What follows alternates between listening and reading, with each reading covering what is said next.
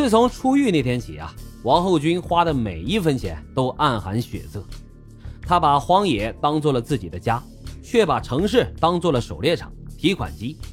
兜里面有钱买酒、买肉、买春色的时候，他就会带着酒肉和女人回到荒野。囊中羞涩的时候，他则会带着斧头来到城市的某个街巷。无论是在荒野还是在城市，王后军走到哪，哪里的空气都会站立。他喜欢烈酒、烟草、厚厚的钞票，更喜欢用钞票换取各色女人对他牛马般的伺候。当他们走马灯似的在他的身上极尽缠绵的时候，他觉得那个就是自己生命的全部意义。王后军在家中排行最小，有四个姐姐，三个哥哥，全家人都曾经对他给予了很高的期望，也曾经非常的宠他。很小的时候，大仙儿啊还给王后军看过生辰八字，说他将来必定是干大事的人，而且和肩牌、枪炮有关。他的名字里面因此就有了一个“军”字。但是啊，王后军还没有成人，就接二连三的惹祸。屡遭公安机关的打击处理，发展到后来，王后军从原来的小偷小摸转向了盗窃价值比较高的摩托车、吉普车，最终获了重刑，入狱十年。这样看来，那位大仙儿说的也不错哈，带着肩牌的警察始终都在打击和管束着王后军，而他抢枪袭警啊，无不和他的宿命有关。王后军自幼喜好荒野渔猎。但是家人们并没有想到，这样一个简单的爱好，竟然会引他走上了一条不归之路。谁也没有想到，打鱼摸虾、套野鸡、打山兔之类的事情，居然暗含着一个人的死亡密码。十几岁的时候，王后军就可以时常往家里带回来各种的野物、鱼虾。那原本是让王后军和家人们都很愉悦的一件事情，但是后来。王后军因为偷别人的鱼、抢别人的渔网，被警察给抓了，而且因此被判了刑。王后军的心里那别提有多窝囊了。他觉得警察因为打鱼摸虾这种小事儿就大动干戈，是对他的羞辱和伤害。对告发他的人，那更是恨之入骨。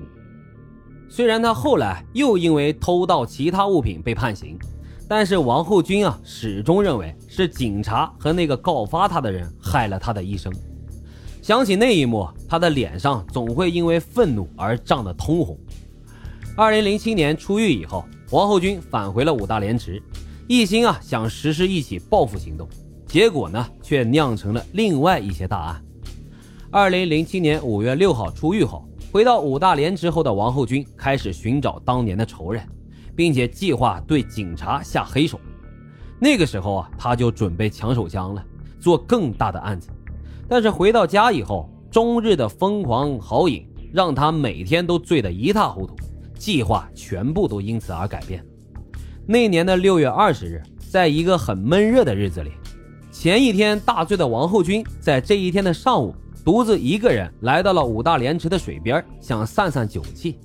他在这个时候发现了一个独自散步的外国女游客，这王后军啊就尾随这名没有任何防范的女游客来到了一个僻静处，趁其不备，用随身携带的斧子猛击她的头部，抢走了他包里面一万元人民币和四百美元。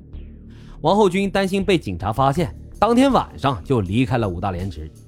巨额的赃款给了王后军启发，他把报仇的念头抛在一边。因为抢劫的诱惑已经让他忘乎所以了。王后军决定要抢把枪，并且啊找个帮手跟自己一块干。他开始一步步的实施计划。王后军和陈德福呢同龄，俩人都是凤凰山监狱共同服过刑的狱友，他们都是因为盗窃犯罪被判处了有期徒刑十年。二零零九年八月三日是陈德福刑满释放的日子。当他顶着刺眼的阳光走出监狱大门的时候，王后军正满脸带着笑等着他。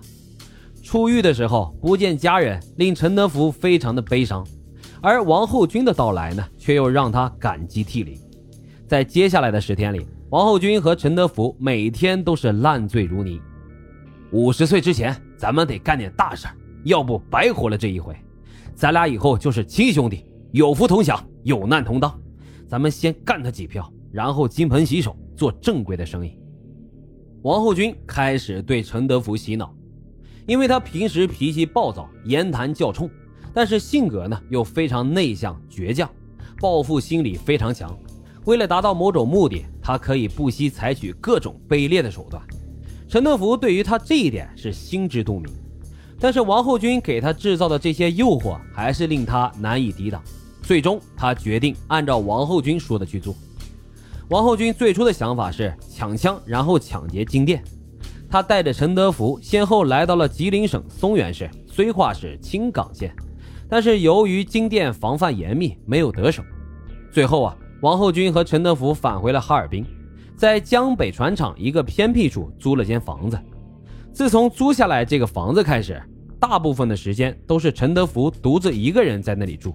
而王后军呢，则是来来去去，像个幽灵一样飘忽不定，因为他这个人就喜欢待在野外，有时候宁可裹着塑料布睡在外面，也不愿意回到自己的住处，这就令陈德福感觉有点怪怪的，甚至啊有点恐惧。